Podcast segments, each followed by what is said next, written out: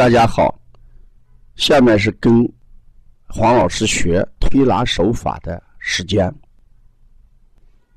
西安邦尼康小儿推拿咨询有限公司以传承、创新、推广践行小儿推拿为使命，在传统小儿推拿的基础上，率先构建了现代小儿推拿的新体系，提出四合一疗法的新思路。及小儿推拿疗法、小儿耳穴疗法、小儿足部穴位疗法和小儿食欲疗法，在小儿推拿推广的路上，采取多种形式，不断开辟新的栏目。现推出跟黄老师学推拿手法，以提高推拿师基本功力为导向，旨在强调小儿推拿手法要遵章照据。取法准确，引导小儿推拿爱好者和从业人员要正确把握要领，重视基本功训练，反复实践，日久功深，推拿效果自然就会很好，彰显小儿推拿立竿见影的神奇。今天是第十一讲，取沙法。前面我讲过挤捏法，它是一种强刺激的手法。那取伤法是一种什么手法呢？它就是通过手法刺激，使皮肤发红，推出沙来，这么一种强刺激的手法。那推出沙来的标准是什么？就是皮肤出现潮红，显现细小如沙粒状的深红色的斑点。这中医上把它叫出沙。取沙的方法比较多，推拿取沙的方法主要有灸沙法。凝沙法，取沙的部位，我们一般就在什么前额、胸部、大椎、七节骨。大家都会看，我们过去人感冒之后，这个家里人就会把这个额头这个地方用灸沙的办法灸的红红的。出一点沙来，孩子大便不好，这时候我们可以在七节骨上来灸沙。所以适用于灸沙的一些穴位，我们人体一般有前额、嗯前胸、大椎、七节骨。它的手法要领是从重。从快，这一定是个重手法，轻不得。轻的话就不会出痧。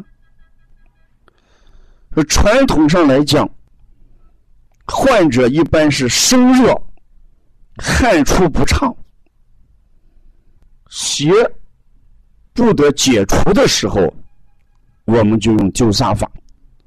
所以你看，这个人胸闷呀、头昏呀。呃，这个感觉到身上不舒服，这时候你用灸痧的办法来改变这个症症状，所以它是泻法之一。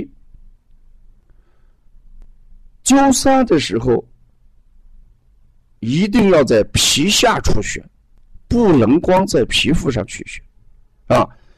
所以说，具有清热的功效，有发散。外邪、透营、转气的功效，也就是说，这种治疗方法往往由里往外发，啊，由里往外发。注意的时候，呃，这个灸痧的时候遇到热症，我们一般可以取什么冷水或者酒精。如果出现沙的时候，就要停下来，也不能太过。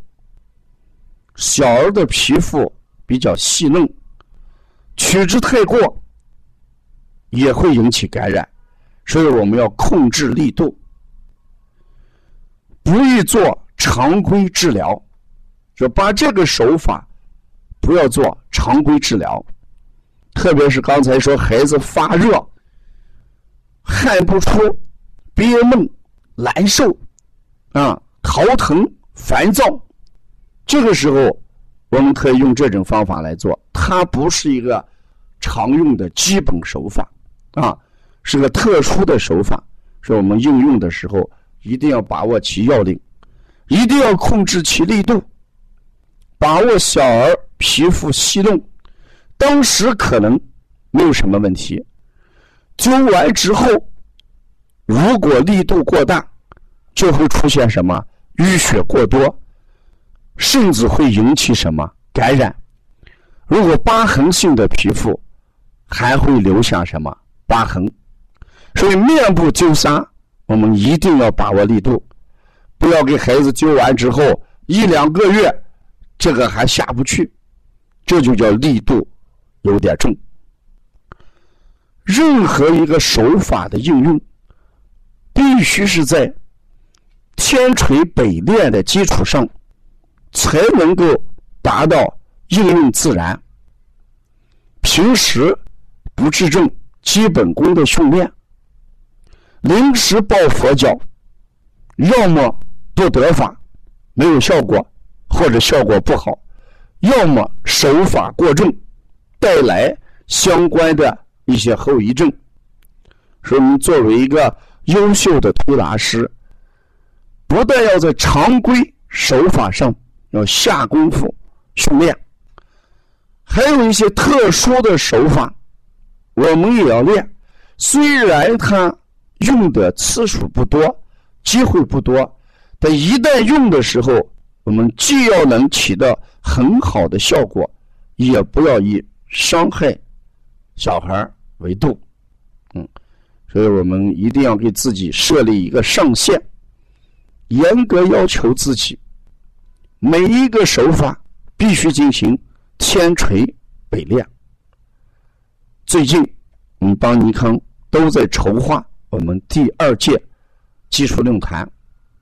届时，我们一定要把我们多年来积累的咳嗽、像气管炎、肺炎、支原体感染引起的咳嗽的四合一疗法教给大家。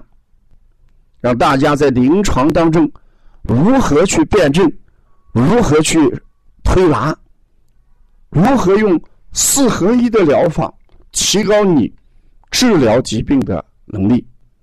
所以，第二届论坛是大家期待的一个技术方面的大餐。呃，邦尼康的这个座位号历来都是按报名顺序安排，希望大家抓紧时间报名。嗯最近，邦尼康又在推出咳嗽普拉提呼吸疗法，一个毒脾息静的一个新的疗法啊！如果要关注更多的一些资讯，大家可以加王老师的微信：幺八零九二五四八八二九。谢谢大家。